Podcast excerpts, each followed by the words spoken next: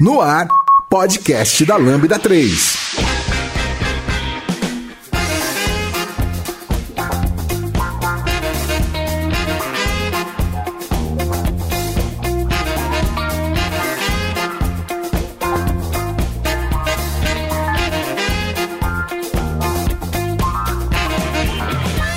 Olá, mais um podcast da Lambda 3 e hoje a gente vai falar sobre coisinha de organização, que eu não sei o título que vai ser ainda, mas já já vocês vão descobrir.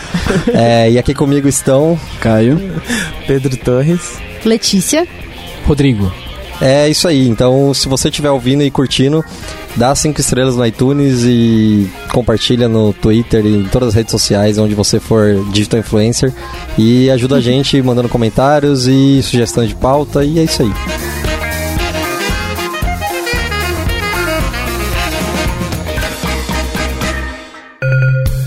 Você conhece a Lambda 3? Além de produzir este podcast, somos referência em desenvolvimento de software, DevOps e agilidade. Gostamos de inovações. Somos um grupo de pessoas apaixonadas por tecnologia e constante evolução técnica e social. Saiba mais sobre nós entrando em lambda3.com.br.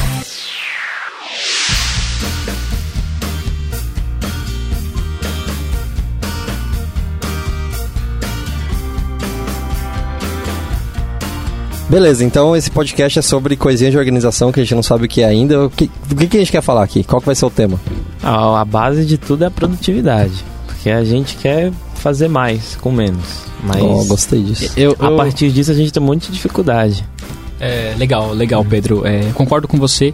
E eu acho que a pergunta principal é, que a gente tem que se fazer é como você usará a produtividade, né? É, quais são os motivos que, que te levam a essa busca? Então, por que, que você está buscando a produtividade? E aí, quando você tem esse entendimento, é, buscar ferramentas, buscar motivos, começa a ficar um pouco mais claro, um pouco mais simples. É, eu acho, acho muito bacana é, a gente conversar, até propor essa reflexão, né? Até começo de ano aí, todo mundo cheio de coisa querendo atingir. E acho que o nosso bate-papo hoje é um pouco mais de como ser produtivo, né? Como é, atingir suas metas. A gente vai conversar um pouco sobre o que é ser produtivo também. Vamos bater um papo. Encontrar o sistema perfeito para organização de todos. Nunca serão. Bala de prata, pô. Vocês falaram várias coisas bonitinhas aí e eu entendi que basicamente vocês querem atingir alguma coisa, então? Vocês querem atingir uma produtividade, alguma coisa assim? É, é legal, é legal, Mundi, você, você falar isso, porque a gente tem que tentar entender né, o que, que eu busco é, quando eu utilizo uma ferramenta ou um sistema. Então, é, eu busco o quê? Eu busco mais tempo passar com a minha família, eu quero ser mais produtivo, e aí entendam produtividade como valor de entrega, não quantidade de coisas, né? Porque teoricamente, eh, nós não deveríamos tentar fazer mais a cada dia e tentar preencher qualquer segundo do nosso tempo com mais tarefas. Porque aí eu estou visando sempre o resultado é, em busca, é, por quantidade, não por valor. É, eu acho que quando a gente fala um pouquinho mais de, de produtividade, a gente tem que tentar entender qual é o valor é, que eu quero trazer para o meu dia a dia. Então, é, respondendo a sua pergunta, é, qual é o objetivo que eu busco? Eu busco conseguir executar tarefas, uma maior quantidade de tarefas para que, por exemplo, no meu trabalho eu consiga pedir uma revisão salarial, ou não, eu quero continuar executando a, me a mesma quantidade de tarefas, mas num tempo menor, ser mais eficiente para poder encaixar outras coisas, poder assistir um filme, passar mais tempo com a minha família. Eu acho que a gente tem que tentar dar um passinho atrás antes, entender o que, que a gente almeja, qual é o nosso objetivo, e aí sim começar a olhar para as ferramentas, para as tecnologias, e até extrapolar isso, necessariamente não precisa ser uma tecnologia, pode ser um sistema de post-it, de, de, E aí nós vamos entrar nessa, nessa discussão. Tem aquele negócio Post-it é vida. que a gente usava antigamente, chama papel. Papel, papel, papel com cola, post-it. Rapaz. Maravilhoso. Você, vo- olha. Acho, acho, Olha só. A gente vai chegar nesse ponto A ainda. gente vai chegar no Team Papel e Team App. Acho que muito é importante lembrar isso, igual o Rodrigo falou, sabe? Que produtividade é apenas, pra mim, mim, pelo menos, é, significa você fazer o que você realmente quer, sabe? Sim. Às vezes produtividade não tá diretamente ligado a você entregar mais no trabalho, trabalhar mais, ser workaholic. Tipo, não necessariamente, sabe? Para mim, produtividade tá muito mais ligado a você fazer o que você quer e não ficar o dia inteiro coçando o saco no sofá. É, e, e vai muito mais além do que o, só o trabalho em si, né? Sim, sim. Vai pra sua vida pessoal, Exatamente. seu dia a dia de fato. É, o valor, né? O que, que essa atividade traz de valor pra, pra minha vida. É, puxando ao gatilho de você ver a origem, o sentido de tudo isso, eu vou reservar a, a minha opinião polêmica pro final, mas você faz o que eu, a grande coisa que eu aprendi quando eu comecei a me preocupar com organização e produtividade é, só, e eu só descobri isso enquanto eu fazia, é questionar por que, que eu estava fazendo tantos controles. Eu já tinha o controle do trabalho, já tinha o controle da vida pessoal, mas por que, que eu estava fazendo tantos sistemas? Qual que é o grande objetivo de tudo isso? O pessoal que trabalha comigo e também me conhece na vida pessoal sabe que eu gosto muito de etimologia. Se tu voltar um pouco, que você é produtivo, é você gerar produto. Você faz algum processo para entregar algum valor algum objeto. Mas quando você pensa produtividade, isso pode ser expandido lá no começo para sua vida.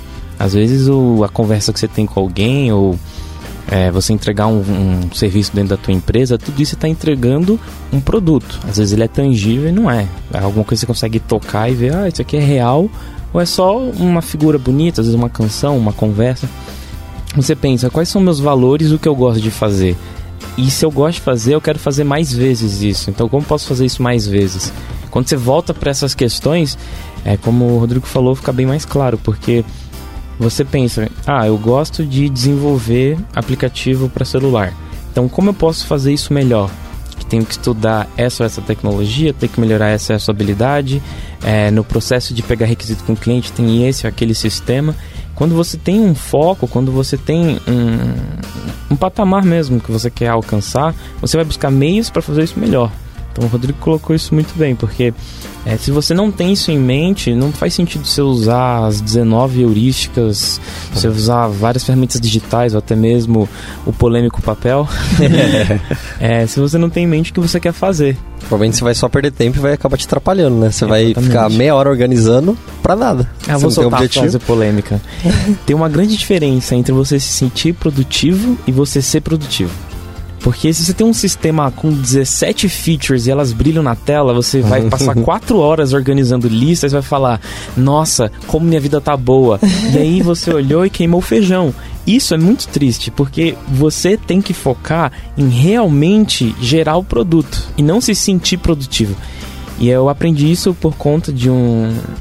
Eu comecei uma jornada na minha vida a partir de um colega de trabalho que ele falou: vê esse documentário, chama The Minimalists, lá no Netflix. É, minimalismo é uma polêmica, mas eu vou deixar isso de conta, de lado e focar no meu sentido de minimalismo, que é você focar no que gera valor para sua vida e ou que te traz alegria.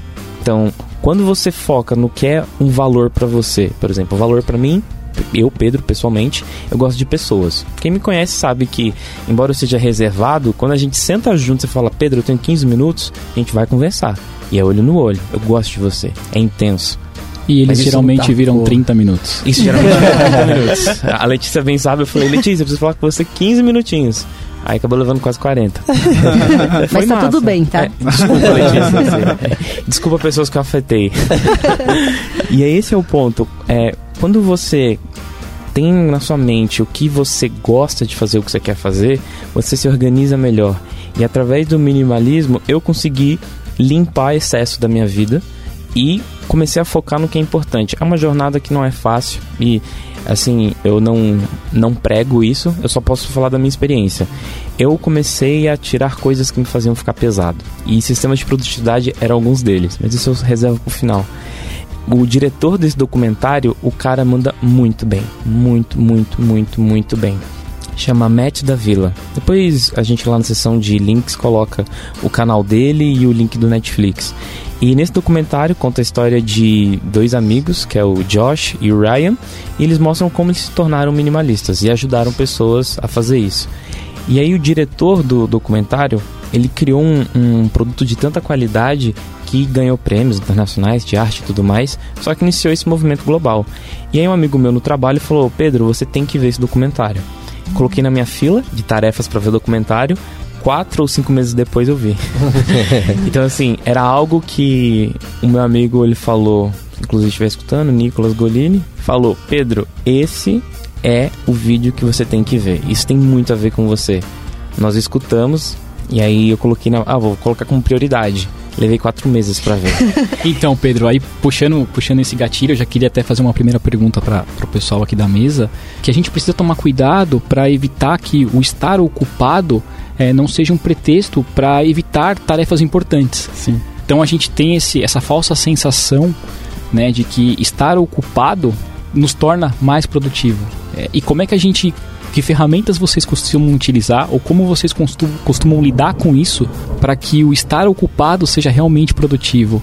É, é, tem uma, uma linha muito tênue aí, né? Entre ficar ocupado e tá sendo produtivo, né? Muitas pessoas associam, puta, o cara empresário, super ocupado, mas quando você para pra ver as pessoas hoje em dia que realmente geram valor, são pessoas que é completamente contrário, né? São pessoas que dedicam um tempo da vida delas para meditação e coisas que realmente têm valor, né? é exatamente é diferente, né? Legal, tem um, tem um trecho do, do, do livro é, do Tim Ferriss que ele comenta dos novos ricos. Né? E ele diz que os novos ricos não são pessoas que estão atoladas de trabalho, que trabalham 10, 12 horas por dia. Né? O valor hoje virou quem tem tempo. Então as pessoas que têm mais tempo, que têm disponibilidade de estar com a sua família, de estar viajando, de estar trabalhando home office, de ter uma flexibilidade de horário, esses são os novos ricos. A gente consegue perceber como os valores, é, com o passar do tempo, eles vão mudando.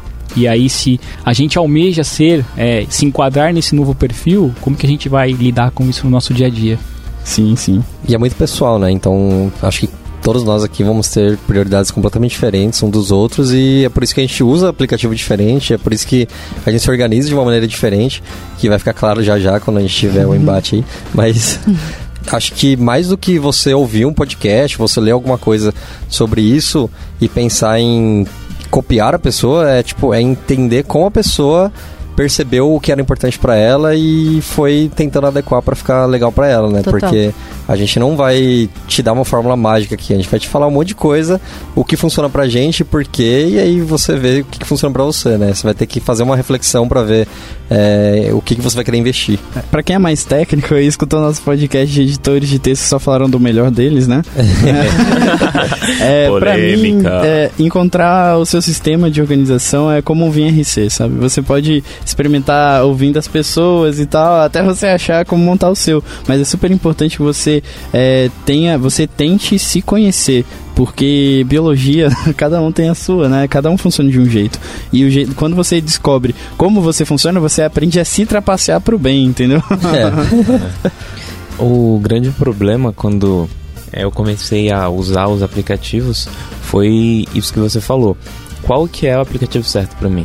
É como o Moody falou, tu vai experimentar diferentes aplicativos para diferentes cenários. Teve um momento da minha vida que eu unifiquei backlog de coisa profissional com backlog de coisa pessoal. Descobri que é bom e ruim. Eu experimentei muitos sistemas e no final eu cheguei nessa conclusão do Moody.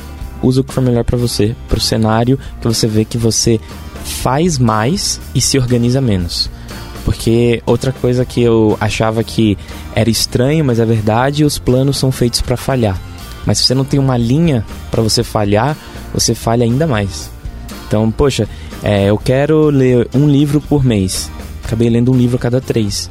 Mas se eu não tivesse nem colocado essa meta, talvez eu não leria dois no ano. Sim. Podcast da Lambda 3. É, acho muito legal, acho que arrumar um sistema é muito importante. O que seria esse sistema? Acho que a gente tá falando muito desse tal de sistema de organização, né? De ser produtivo e tal, mas o que é um sistema de organização para vocês? Para mim é qualquer coisa que me ajude a sei lá, ficar mais claro o que, que, eu quero fazer nesse momento, o que eu quero fazer talvez em um, um, um período de prazo independente de curto, médio ou longo, coisas que me ajudem a basicamente atingir algum objetivo que eu, que eu tenho para mim. Então eu tenho, eu tenho uma série de aplicativos que eu uso para esse tipo de coisa. Às vezes eu uso papel também, que a gente estava comentando. Temos uma revelação. Tem algum cenário onde eu uso post-it. Oh, meu Deus. Mas é, para mim, pessoalmente, para mim é isso. Pegando seu gancho, acho que para mim também é isso. E aí eu acrescento que é poder tirar a ansiedade Quando eu acho que eu tenho muitas coisas para se fazer, eu fico muito ansiosa. Então, se eu não coloco em algum lugar, é, seja ele físico, seja, enfim, um aplicativo, eu fico com aquela ansiedade, com aquela autocobrança de, nossa, eu não vou dar conta de fazer tudo que eu preciso fazer.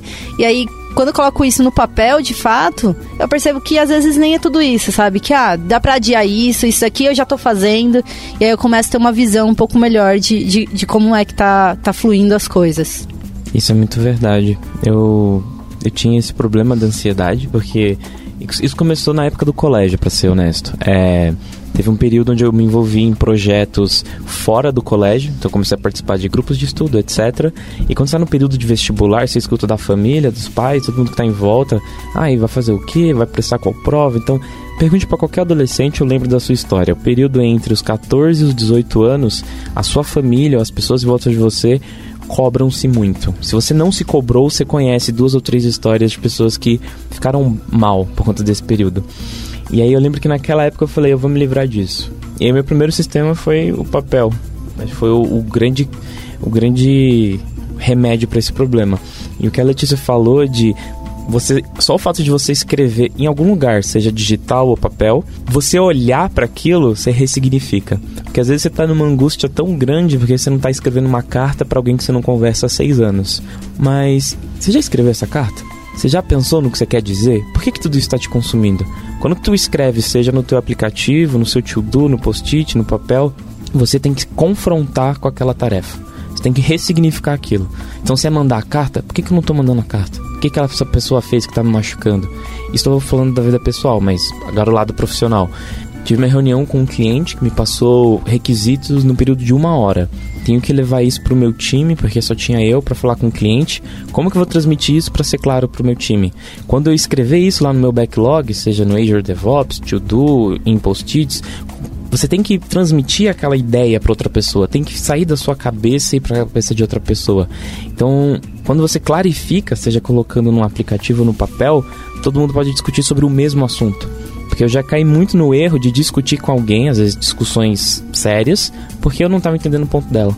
Então, galera, eu vou passar pelo mesmo ponto que é a questão da ansiedade. Eu acho que quando eu busco um sistema, eu tento trabalhar principalmente a ansiedade, é descarregar tudo que eu tenho, né, é, de afazeres, de, de coisas relacionadas a tanto atividades, e aí eu acho muito importante não só atividades de trabalho ou coisas que são onerosas ou coisas mais chatas de se fazerem, mas você também, dentro do seu sistema, colocar coisas que são satisfatórias. Como, por exemplo, assistir um filme, passear num parque, porque senão você acaba gerando dentro do seu sistema algo muito que você olha para ele só como um, um cara que vai te cobrar né? Então toda vez eu tenho que consultar aquilo ali porque eu sei que eu tenho que fazer algo, algo que vai demandar um esforço maior, uma concentração maior. E quando você começa a colocar coisas dentro do seu sistema também, que são coisas mais agradáveis de serem feitas, coisas que você gosta, é, você começa a olhar diferente para o sistema. O sistema passa a ser mais um, um companheiro seu do que um chefe ou algo que está ali para te cobrar para mim, mais do que uma lista de to-do, ou um papel ou qualquer coisa do tipo, um sistema é algo que funciona para você. É, pode ser um conjunto de ferramentas, de coisas, de até comportamentos, hábitos que fazem você entregar as coisas, sabe? Fazer o que você quer fazer. É, e é super importante que ele, como a pessoa, como a galera falou, né? Por que, por que, que eu vou usar um sistema, né? Por que, por que, que eu vou me estudar, saber como que eu me organizo é, e tal? É, eu acho que um sistema, a parte mais importante dele, um sistema de organização, é justamente tirar a ansiedade, sabe? A gente tem mania de querer controlar tudo, querer saber como tudo funciona, querer ter tudo na mão. E o mundo não é assim, né? A gente nem sempre consegue fazer tudo, né? a minha forma de quebrar tarefas, de organizar o que eu tenho que fazer é, é com o sistema de organização, sabe? Ele é muito responsável por tirar a minha ansiedade, eu saber onde que eu quero chegar, porque se a gente está andando com o carro loucamente, correndo, super com pressa, mas sem saber onde a gente quer chegar, a gente nunca vai chegar a lugar nenhum, né? é, eu acho, eu não sei se, se todo mundo tem esse tipo de pira, mas é, eu uso sistemas, eu tenho essa pira e eu uso sistemas de a ponto, a galera até me zoou aqui, a ponto de ele me dar um alerta do tipo, ó, oh, você tem que ir lá tomar suco. Saca? Do tipo, eu comprei um suco, ele vai vencer hoje, eu tenho que tomar esse suco hoje. Gosto. Mas aí você entra numa reunião, e aí você sai da reunião, aí você percebe que você tem que, sei lá, fazer alguma coisa que você tem que fazer agora, e aí você vai esquecendo. E eu uso o sistema pra esse tipo de coisa até. Então, esse é o tipo de coisa que parece besta, mas me causava ansiedade. Eu ficava pensando, mano, eu comprei um monte de coisa, vai estragar tudo, eu tenho que comer, não posso jogar dinheiro fora. E, e aí eu, é o tipo de coisa que eu falo, cara, coloca no aplicativo e esquece. Existe, existe uma frase de um cara chamado David Allen, que é tipo um cara que eu aprecio muito, assim, que diz que o cérebro humano evoluiu pra funcionar como processador de dados, né? A gente processa dado muito fácil, né? Matemática, tudo que a gente faz é processar dado. Agora, guardar informação. guardar informação é um pouco difícil. É, a gente não é muito bom de decorar, né? Algumas pessoas têm memória visual, algumas pessoas conseguem é, gravar as coisas com uma facilidade muito grande, mas a maioria das pessoas tem essa dificuldade de gravar porque a gente acaba dividindo o poder do nosso cérebro entre segurar uma informação e processar outra, né? Então a gente tá sempre, tipo, fica cansado, estressado, né? Quando tem aquele prazo para fazer as coisas, quando tá com alguma coisa na cabeça, bate aquele estresse, bate aquela ansiedade que não é saudável, né? Então se você gosta de catalogar seus sucos para tirar, desde que isso tire da sua cabeça que você tem que lembrar de tomar o suco, eu acho muito válido. É só um alertinha falando pra eu tomar o suco às quatro da tarde. Inocente. Ofende ninguém. É. É, mas tem vários, né? Tem vários aplicativos de lembrar de tomar água também, que é muito importante. É, eu acho totalmente Inclusive válido. chegou o meu alerta aqui agora. In- Inclusive, o Pedro tem um alerta no celular dele que toca todo dia durante o nosso expediente. Ô, louco. Eu acho que ele tá fazendo algum tratamento médico e ele tem que tomar algum remédio. E o despertador dele Ah. toca todo dia no mesmo horário. O meu tem Tô isso certo, também. Pedro? Spotted, exatamente. Spotted. Ó, são duas coisas. Um é de remédio, eu tenho que tomar todos os dias. E o outro é porque eu separo a minha rotina em tempos de horário. É, não quero começar a entrar na parte da técnica ainda, que a gente tá só na introdução, mas mini spoiler. Tem uma Hum. técnica chamada Pomodoro, alguns conhecem, outros não, e a gente vai introduzir ela com carinho. Mas eu peguei o Pomodoro, que é você separar o seu tempo em pequenos ciclos, então 20 minutos, 40 minutos ou uma hora, cada um tem o seu jeito. E aí você faz a atividade que você quer fazer e depois faz um pouquinho do que não tem nada relacionado com aquela atividade. É, o Pomodoro clássico segue 20 minutos e aí cada um vai ajustando. Eu ajustei o meu para uma hora. Então, quando eu estou realizando uma atividade, eu tento realizar ela em pedaços de uma hora. E 50 minutos é para aquela atividade e 10 minutos eu olho o celular, vejo um vídeo, leio um trecho de um livro, escuto uma música, faço alguma coisa que é uma regra minha. Eu não posso ter relação com o que eu estava fazendo. Depois que comecei a fazer isso, eu senti é, menos peso, não é nem psicológico, peso mental mesmo. Porque principalmente aqui, é, ninguém fugiu. Todo mundo que está aqui nesse cast mexe com tecnologia, tanto no trabalho quanto no lazer. Então cansa você ficar interagindo muito com a tela, com o código por longa hora, longas horas a fio. Às vezes a gente está lidando com um problema que é muito legal e a gente fala, meu, eu vou embarcar nisso. Às vezes está lendo um livro que é muito bom, mas cara, você está lendo duas horas. Para. Então esses alertas, é, eu separo o meu dia neles. Naturalmente eu os faço, mas quando eu vejo que eu estou com dificuldade de fazer eles, aí eu coloco o alerta também. O que teve essa semana, que a gente estava com uma tarefa onde ela não estava atrasada, mas eu vi que se eu não fizesse um, um, um esforço maior para atuar nelas, talvez ela atrasasse. Então eu ativo o alarme, porque naturalmente eu faço isso, sem o alarme. Só coloco o alarme quando eu percebo, pô, eu tô duas horas no mesmo problema e eu nem levantei para ir no banheiro, tomar uma água, nem sei lá, fui falar com o Caio, falar com a Letícia, com alguém. Então, é, esses alertas é quando eu vejo que eu tô muito tempo e aquela coisa tá consumindo muito do meu pensamento. É legal, le- é legal que eu aproveito a brisa do seu alarme e às vezes paro pra fazer alguma coisa também. Vou- É, uma coisa que eu achei legal que você falou é que você não necessariamente está usando o aplicativo. Então, isso é outra coisa que talvez quem este- esteja ouvindo ache que a gente está usando o aplicativo só porque a gente acha legal. É, eu imagino que todos vocês tentaram não usar o aplicativo porque ninguém quer ter que ficar parando para ficar configurando alguma coisa, né? É, a gente está usando porque a gente percebeu que por algum motivo aquilo nem sempre funcionava, alguma coisa assim, né? Então, no meu caso, a minha filha que tava falando, eu percebi que eu jogava muita comida fora e para mim isso era absurdo. E aí eu falei, cara, começar a botar alerta para impedir que eu faça isso de novo. Então, eu tentei sem, não tava rolando, e aí eu percebi que, como o Caio falou também, a gente é péssimo de memória, a gente tem um monte de coisa para fazer e a gente tem muito coisas mais legais que preocupado que ficar preocupando com a data de validade de produtos. Sim. Então eu falei, cara, delega isso aí, velho. Eu acho, eu acho que existem três coisas super importantes que a gente precisa ter no sistema, né? Primeiro a gente precisa catalogar o futuro, né? O que a gente vai fazer, é, para onde a gente quer ir, seja o suco, né? O exemplo do suco que o Moody deu, que é muito bom, inclusive. é, o passado, né? A gente saber é, o que a gente fez, então, anotações em cadernos, sabe? Qualquer tipo de coisa que te lembre e te dê mais informações de algo que você já viveu.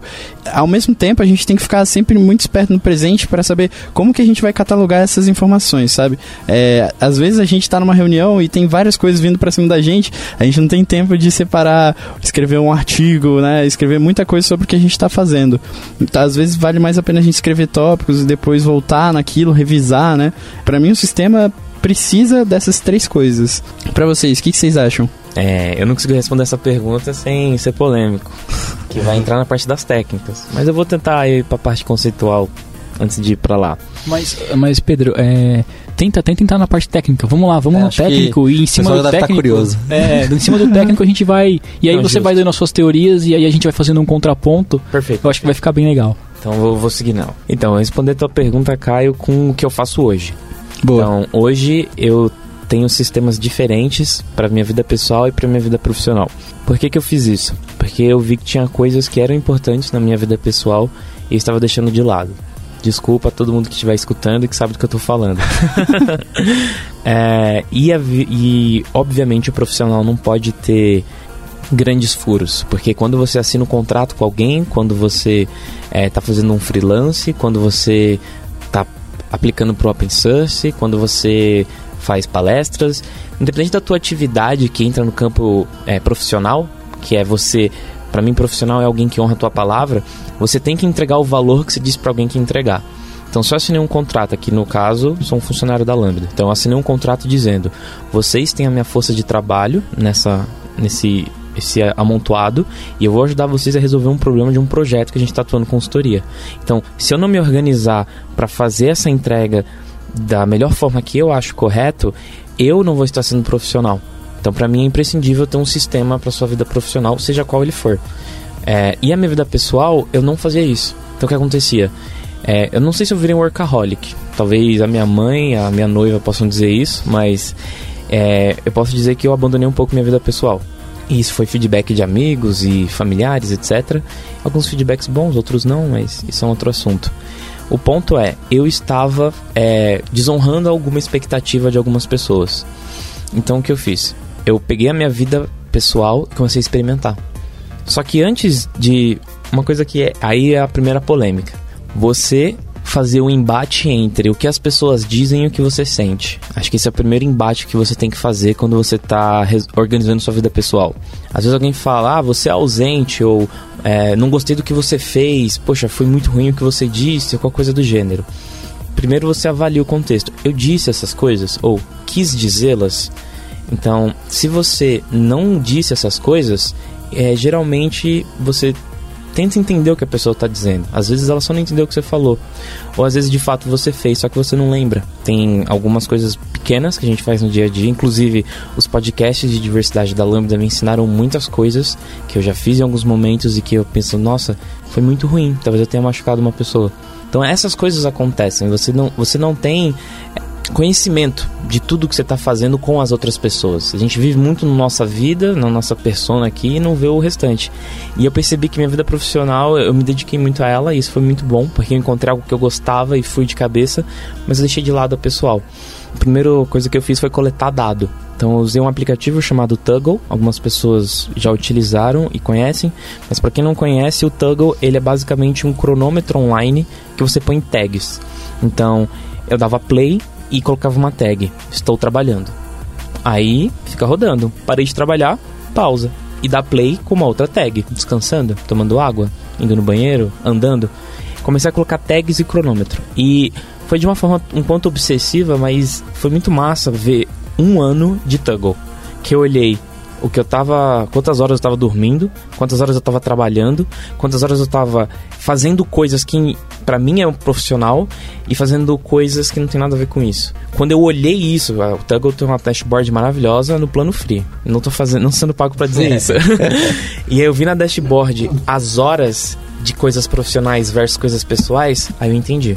Depois que eu tive o clash desses dados, eu falei, tá, e o que eu quero fazer na minha vida pessoal?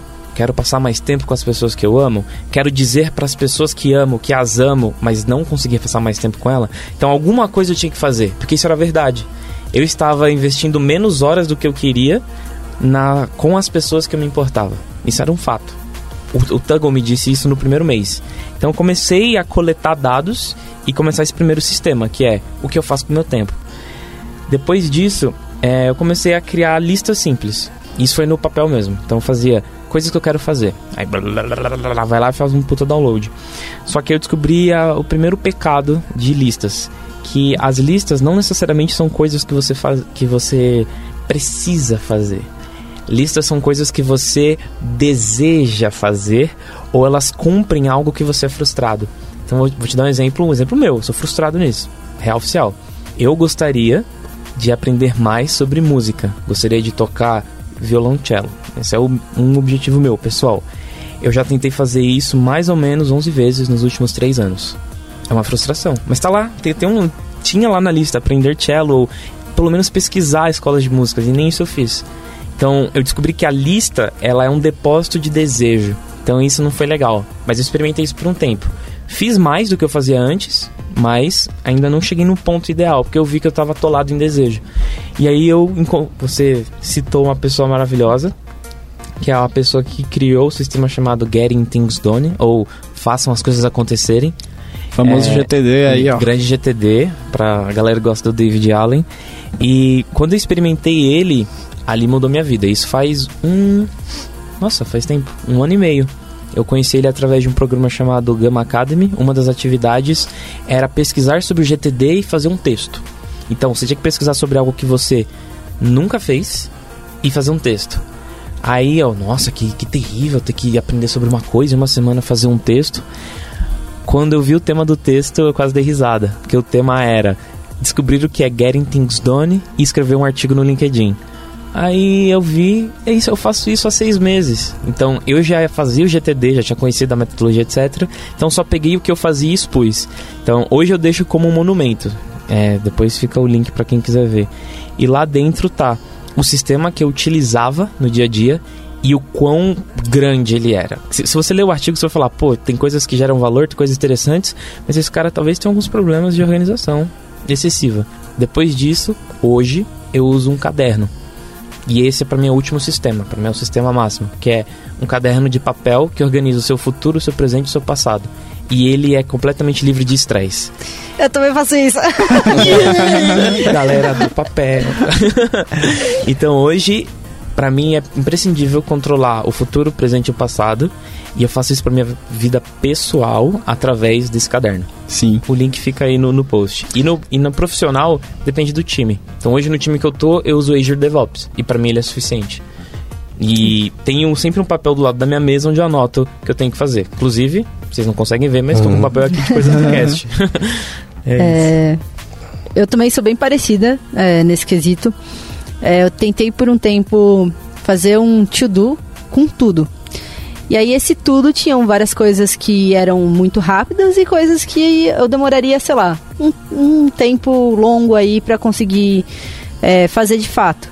E aí isso gerava uma frustração muito grande. Sim. Porque sempre ficava pendente várias coisas. E aí passava um mês, dois meses, três meses e sempre estava lá. E aí eu sempre ia fazendo uma lista por mês e aí elas sempre se mantinham. Até eu conseguir identificar isso também de, tá, isso daqui é o que eu quero pro futuro, isso daqui é o que eu tenho que é, resolver, tipo, daqui um mês, isso daqui é o que eu tenho que resolver essa semana.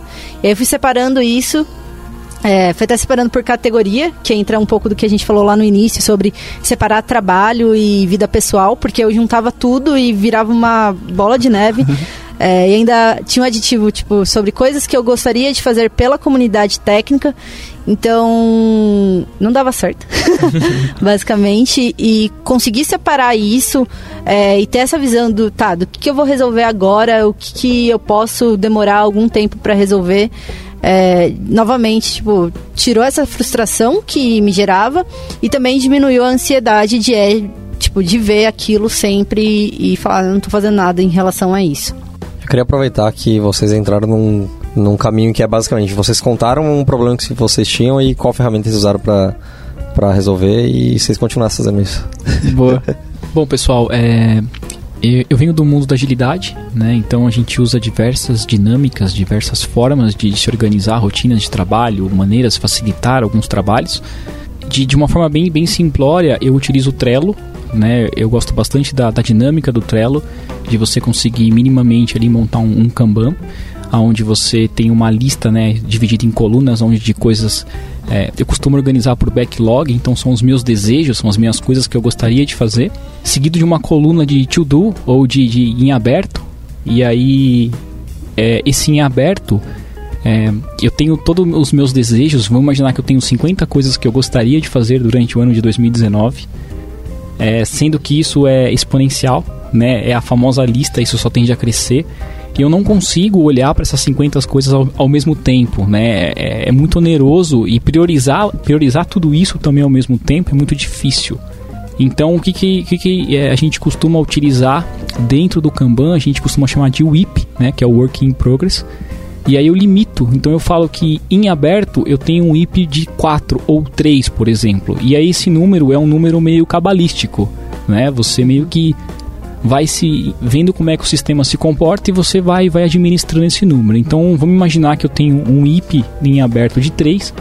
O que, que isso me diz? Me diz que dos 50 itens que eu gostaria, que eu almejo, que eu desejo, que eu sonho, que eu tenho no meu backlog, eu preciso neste momento, hoje, no dia de hoje, separar quais são os três mais importantes para este momento que eu estou vivendo. E aí eu coloco isso em aberto. Isso significa o quê? Que eu tenho 47 itens que eu não vou olhar nesse momento e eu vou dar minha atenção para esses três itens. E aí a próxima coluna seria uma coluna em andamento, seriam as, as atividades que eu estou fazendo. Se eu considero que eu sou capaz de fazer duas atividades ao mesmo tempo ou uma atividade, eu posso colocar um IP nessa coluna de 1. Um. Então significa que eu, eu posso movimentar um item né, do em aberto para o em andamento, apenas um item eu não posso movimentar um segundo item até que o item em, anda, em andamento ele esteja concluído na próxima coluna que é a coluna de concluído. Quando eu movimento um item da coluna em aberto para a coluna em andamento, eu libero uma vaga na coluna em aberto. E aí daqueles 47 itens que eu é, tenho no meu backlog, né, no, nos meus sonhos, eu preciso desses 47 de novo revisitá-los e selecionar apenas um e aí eu componho de novo essa minha lista de prioridades. Isso me força é, a, a sempre que eu faço uma movimentação de uma tarefa, é, tá sempre revisitando meu backlog e sempre repriorizando ele.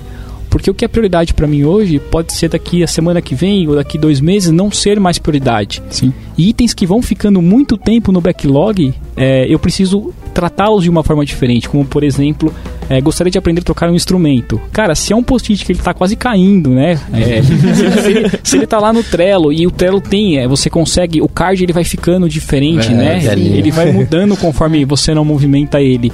Isso te sinaliza que, cara, eu preciso dar uma atenção especial. Ou eu vou tirar isso do meu backlog, porque isso pode me gerar uma ansiedade, Sim. eu posso me frustrar porque algo está aqui há muito tempo. Né? Ou eu vou tratar isso de uma forma melhor, eu vou priorizar isso melhor. Então, é, eu costumo utilizar bastante o Trello e o Trello, é, nem sempre eu uso. Eu tenho o Trello também na ferramenta, mas eu gosto de usar muito o papel, o famoso post-it.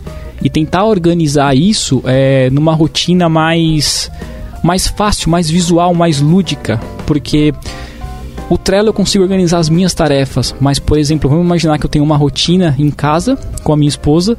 E aí a gente tem algumas tarefas que a gente é, realiza em conjunto. São tarefas da casa que não é de responsabilidade de uma pessoa né? Mas é, é um time, então nós somos um time e a gente precisa executar determinadas atividades como time. Então ninguém é responsável por aquela atividade. Ninguém é responsável em lavar a louça, ninguém é responsável em lavar roupa, ninguém é responsável em lavar o banheiro. O time é responsável em fazer isso. Então quando a gente coloca essas atividades num board, minimamente pode ser um post-it na geladeira.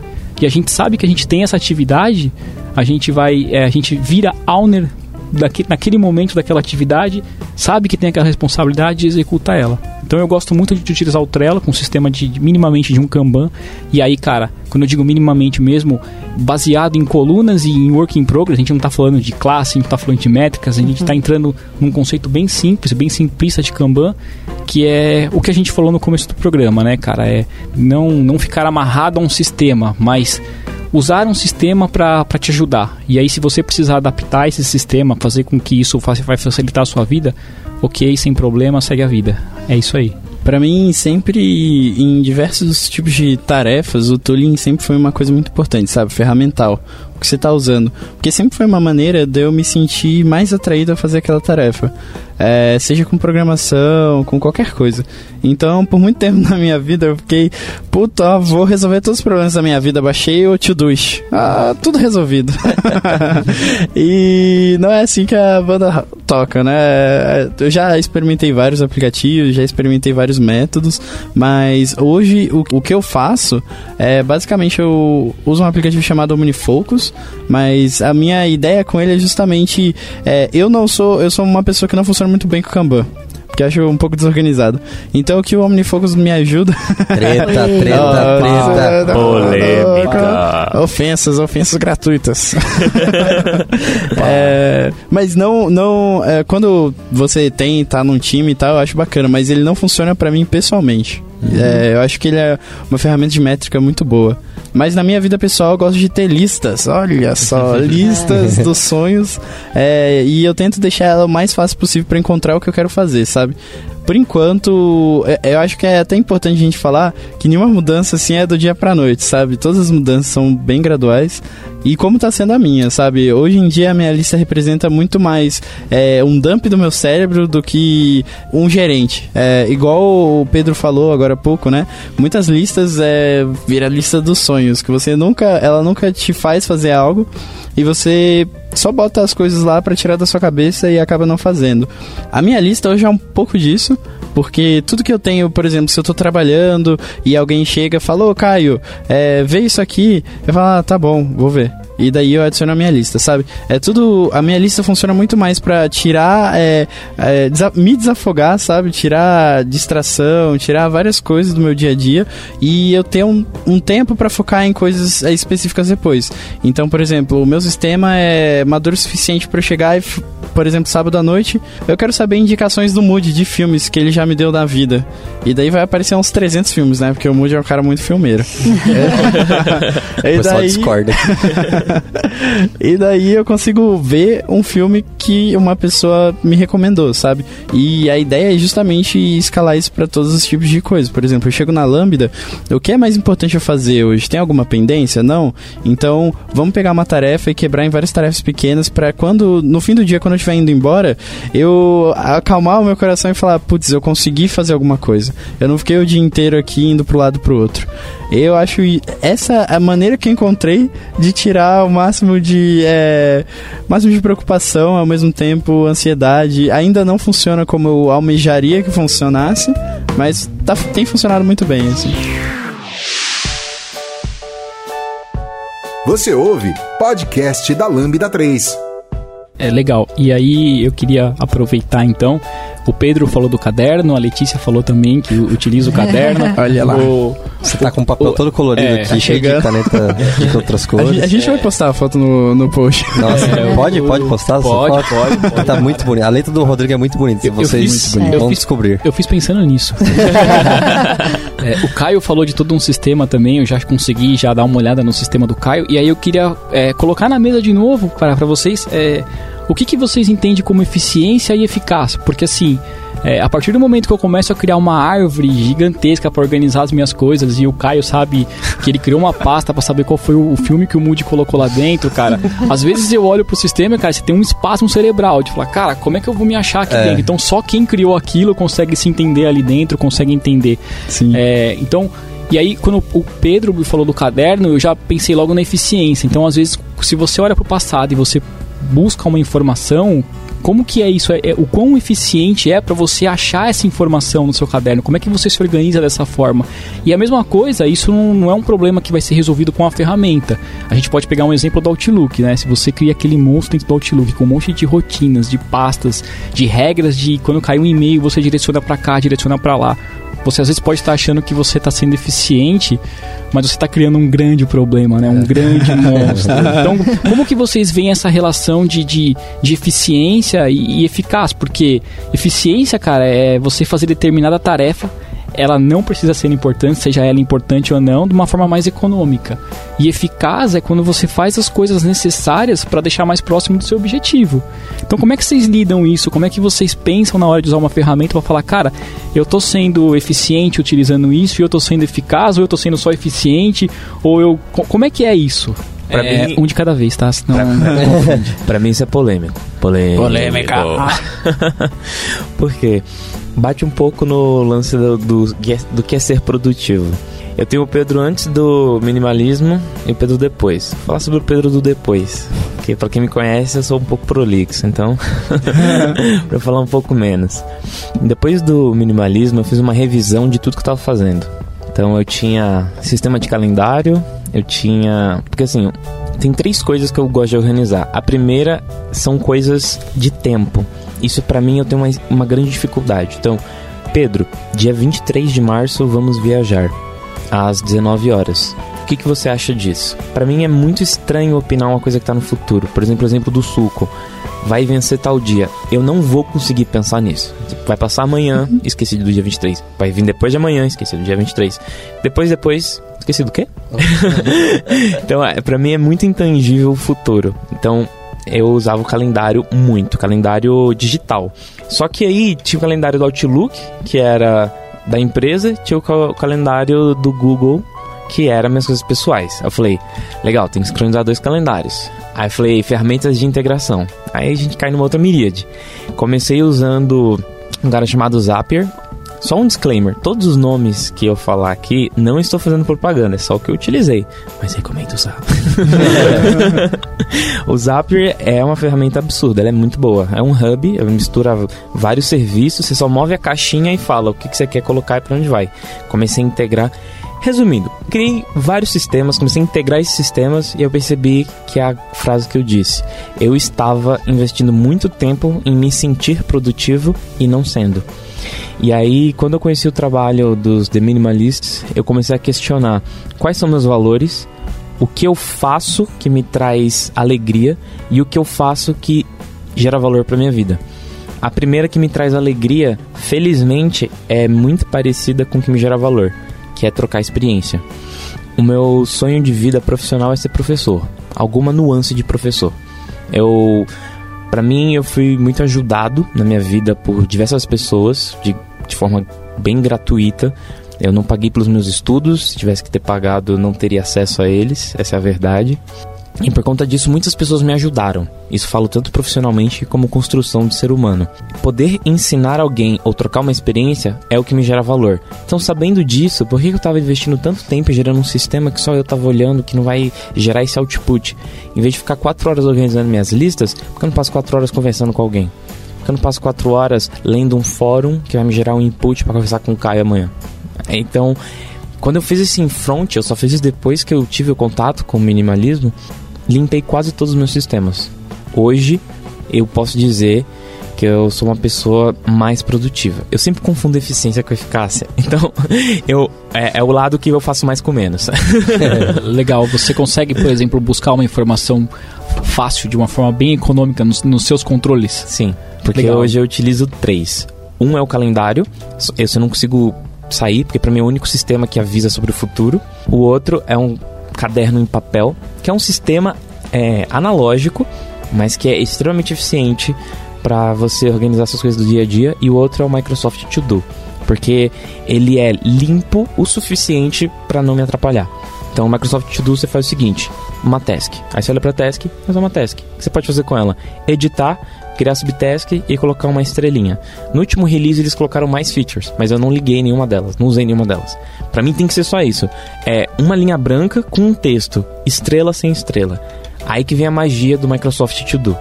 Quando você vai planejar o seu dia, tem uma lista lá, meu dia. Quando você entra nele, ele fala: "Deseja rever o que você não fez ontem?" Aí você, deixa eu ver o que eu não fiz ontem. Aí tá lá, o que, que você fez e o que, que você não fez. Você pode adicionar pro seu dia, que você não fez ontem, só que tem outros que vai pro limbo. Então, você olhar o que você fez no dia anterior faz você pensar: eu entreguei o que eu tinha que ter entregado ontem? E o que eu não entreguei, alguém morreu por conta disso? Não. Então talvez eu não vá fazer hoje. E aí, como eu vejo o passado, esse sistema do caderno, você pega um. Tudo que você quer criar de lista, porque assim, eu não parei de criar lista, Caio. Eu faço igual você. Eu tenho uma lista lá de mega desejos, mas esse sistema analógico ele comporta. Crie um índice do que é desejo. Então, a primeira página do, do caderno é um índice que você mesmo cria. É o seu sistema. Então, da página 1 a 6 é um índice. Aí eu escrevo lá: lista de filmes que quero ver. Página de 1 a 7. E eu numero as páginas do meu livro. E aí, lá tem página 7. Vai estar lá, os livros. Quando eu quero fazer o download, vou no meu índice e vejo onde estão os, os filmes. Pá, página 7. Tá, vou lá e anoto o livro que o Caio me recomendou. E aí, o diário, ele é seu. E se alguém achar aquilo, por exemplo, tem várias anotações, eu dou dinheiro se alguém encontrar ele, tem todo um tutorial de como chegar até mim. Porque, como você deve imaginar, é algo muito precioso. Lá tá o índice. Então você olha assim, onde estão a coisas que o Pedro quer fazer no casamento dele com a Carolina? Aí tá lá. Então a lista de coisas que eu gostaria de ter no meu casamento, e aí eu compartilho com ela alguns, outros ainda tô pesquisando. Então lá eu tenho as listas, né? Que é o domínio infinito. E aí, ao mesmo tempo, ele obriga você a fazer o time box do Work in Progress. É, o Rodrigo vai lembrar, mas vocês não têm o contexto. Quando entrei na Lambda, que eu descobri que tinha um time focado em agilidade, e essa agilidade não era só de um projeto, era pra empresa, a empresa era ágil. Falei, Rodrigo, tenho esse problema na minha vida pessoal. Eu tenho 20 coisas pra fazer, mas eu uso o Kanban e eu não tô conseguindo resolver. Ele falou, você já usou o WIP? Que é o que ele acabou de explicar. Eu não conhecia, porque eu nunca fui de cabeça no Kanban. Por mais básico que seja esse conceito. E aí, quando eu coloquei o WIP no meu caderno, é, não tinha que colocar, fazia parte do sistema. Eu só precisava limitar a quantidade de coisas que eu injetava lá dentro. Então, ele força você a pegar as coisas que estão na sua lista e falar: o que que eu vou fazer no mês de janeiro? Porque eu, eu já planejei o mês de janeiro. Então, no mês de janeiro, eu tenho lá 17 atividades que eu quero fazer. Chega todo domingo, eu olho pro meu caderno e falo: o que que eu vou fazer essa semana? E eu tenho só quatro semanas pra fazer o que tá em janeiro. Eu não olho para as 17 trilhões de coisas que estão lá nas minhas listas. Eu olho o que eu falei que ia fazer em janeiro. No fim de todo mês eu falo: fiz o que eu queria ter feito em janeiro? Sim. É, o que não fiz, quero fazer em fevereiro? Por exemplo, pagar imposto, no caso, imposto de renda ou para quem é, é, tem uma empresa. Eu não posso esquecer de pagar imposto, porque o governo é meu sócio. Então, se eu não fiz isso em janeiro, eu tenho que fazer isso em fevereiro. Isso é um risco pra minha vida. Sério. Pague imposto. Cadê o Mas- Teles? Mas, se eu vou- mas se em janeiro eu tenho uma coisa que eu não fiz, que não é tão relevante, vai pro backlog. E todo dia eu escrevo o que eu fiz. Eu faço esse exercício. É assim que eu vejo o meu passado. Só que esse meu passado não é organizado. Porque esse caderno é só pra organizar o que eu quero fazer de hoje pro futuro. E aí, o meu diário é o que eu fiz. Então, quando eu quero. Porque assim, a bad bate às vezes, que é aquela melancolia. Eu olho o caderno e vejo tanto de coisas bacanas que eu fiz. E eu só anoto as coisas bacanas. Eu não anoto, por exemplo, que. É, ah, hoje eu tomei um copo d'água. Eu anoto, por exemplo, hoje gravei um podcast com pessoas que respeito e admiro. Então, hoje vai estar lá no meu caderno. Fiz isso, olha que legal. Então, quando eu ler o que eu fiz no dia de hoje, eu vou olhar e falar: nossa, que dia massa. É como se fosse um álbum de recordações, sabe? Quando você vai na casa da sua avó, ela mostra: ah, olha a festa com a Cláudia, que legal. Você fala: oh, é verdade, eu saudade da Cláudia, como é que a Cláudia tá? Então, eu tenho esse meu livro de recordações, eu tenho um calendário e tenho o Microsoft To Do. Só esses três. Antes eu tinha muito sistema, hoje é só isso. Aí você fala, Pedro, o que que você fez no dia 17? Não sei, deixa eu ver no meu caderno. Oh, esse dia foi legal. Naquele dia foi quando eu conversei com o Moody sobre o que era a Gama Academy.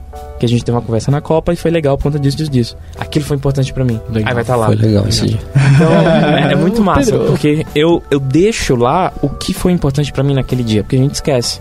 E tem coisas pequenas que a gente não quer esquecer. O Pedro é sensacional, né, cara? É. Eu fico eu fico lisonjeado de saber que o, o meu nome vai estar no caderno dele.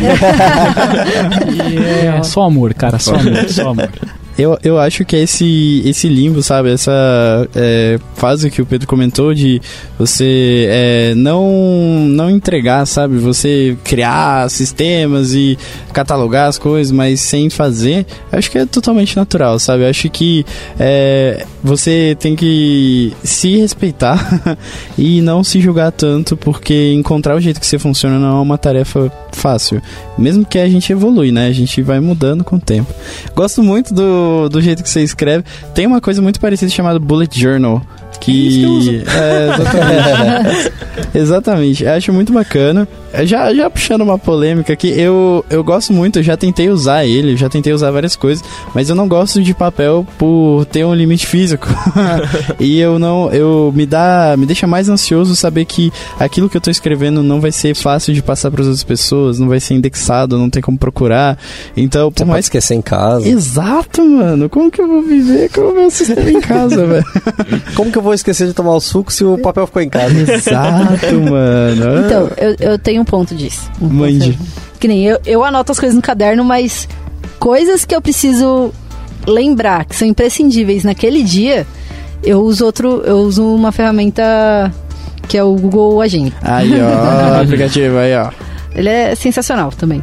Tipo, basicamente, coisas que eu tenho que fazer no dia, sei lá, tem alguma consulta, ah, tem alguma reunião, eu geralmente uso isso porque, cara, né, também eu não fico andando com o meu caderno por aí. não, Até porque ele é muito valioso. exatamente, ele é Muito muito valioso. Ah, E, e o Agenda é lindo, né, mano? É, O o Google Agenda é, é massa. É, eu queria só voltar, em pegar um ponto que o, o Pedro tinha falado. É, em relação ao meu caderno, vai um pouco do que você faz, só que é um pouco diferente também. Então, né, entra muito disso de cada um tem seu jeito, né, sua forma. Sim. É, no meu caso, pra- eu não tenho índice, eu gostei muito dessa ideia, mas eu coloco uns post-its pequenininhos na ponta de cada página, no início. Então, eu escrevo, ah, isso daqui, sei lá, é sobre comunidade. Ah, isso aqui é sobre a Lambda 3. ah, sobre minha vida pessoal. E aí fica muito mais fácil de eu conseguir me, me localizar depois, né? É como se fosse um fichário. Isso, como se fosse um fichário. e aí ele fica todo colorido, eu gosto, gosto de usar cores. tipo, eu amo canetinhas, amo. Eu nunca saí da quinta série, assim. É eu o adoro. É o É. Turing. Tem que ter. E- Se, se a sua caneta não manchar três páginas, você pode parar que você tá errado, velho. É, mas eu acho que isso é prazeroso, assim, que nem eu reservo o meu domingo também. É, é o momento, assim, no final do dia que eu paro pra rever o que, que eu fiz, o que, eu quero fazer é, durante a próxima semana, o próximo mês tudo mais. É, mas, né, de fato, para coisas que são mais instantâneas, assim, eu, eu prefiro usar o Google Agenda. E ele tem até uma funcionalidade muito legal, não sei se a galera conhece, é, mas ele tem um- uma certa inteligência que você pode colocar recorrência em algumas atividades. Então, por exemplo, para planejar a semana, eu tenho um aviso no Google Agenda que me avisa para eu ter esse momento. E aí ele consegue mapear, tipo, quando ele te alerta, é, se você fez aquilo, se você marcou que você fez aquilo naquele horário. E aí ele vai aprendendo e tentando ajustar qual o melhor horário, dado um determinado tempo, qual foi o horário que você melhor se adaptou para poder fazer aquilo. Então é bem, bem legal, né? Eu uso para poder planejar o, o- a minha semana, enfim, um período aí. E, e é super efetivo. Não sei se vocês já conheciam essa. Eu tenho um forte adendo sobre esse- essas funcionalidades do Google Agenda.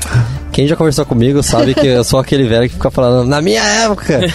na minha época tinha um aplicativo que chamava Timeful, que era maravilhoso. Ele tinha isso aí que a Letícia está falando, é, só que eu achava ele um pouco mais inteligente, porque você basicamente falava, olha, eu trabalho da, sei lá, das. Apesar de a gente ter horário flexível, eu gosto de chegar aqui às 10 e sair às 7. É, então eu tinha. Eu colocava lá, eu trabalho das 10 às 7 e eu sou mais produtivo à noite. E, é, e aí, beleza, ele integrava com o meu calendário e aí ele sabia que, sei lá, às 7 da noite eu tinha médico e eu provavelmente ia ficar lá até às 8 e que eu queria ler um livro três vezes por semana. E aí ele tinha uma inteligência para gerar o calendário, que é o que a Letícia falou, é, mas eu sentia que ele era mais esperto do que o Google. E aí, por que, que eu tô falando isso? Porque o Timeful era maravilhoso, ele tinha essa IA por trás, e o Google comprou o Timeful. E se passaram Olha lá. quatro anos desde que isso aconteceu, e só agora que o Google tá começando a colocar essas features. E, cara, eu usava. Quando eu descobri esse aplicativo, eu, eu, eu fiquei tipo, cara, minha vida melhorou absurdamente. Eu tenho um assistente pessoal, cara. Que, tipo, eu só falo pra, cara, se vira aí, acha um buraco na minha agenda e é isso aí, eu quero fazer esse negócio.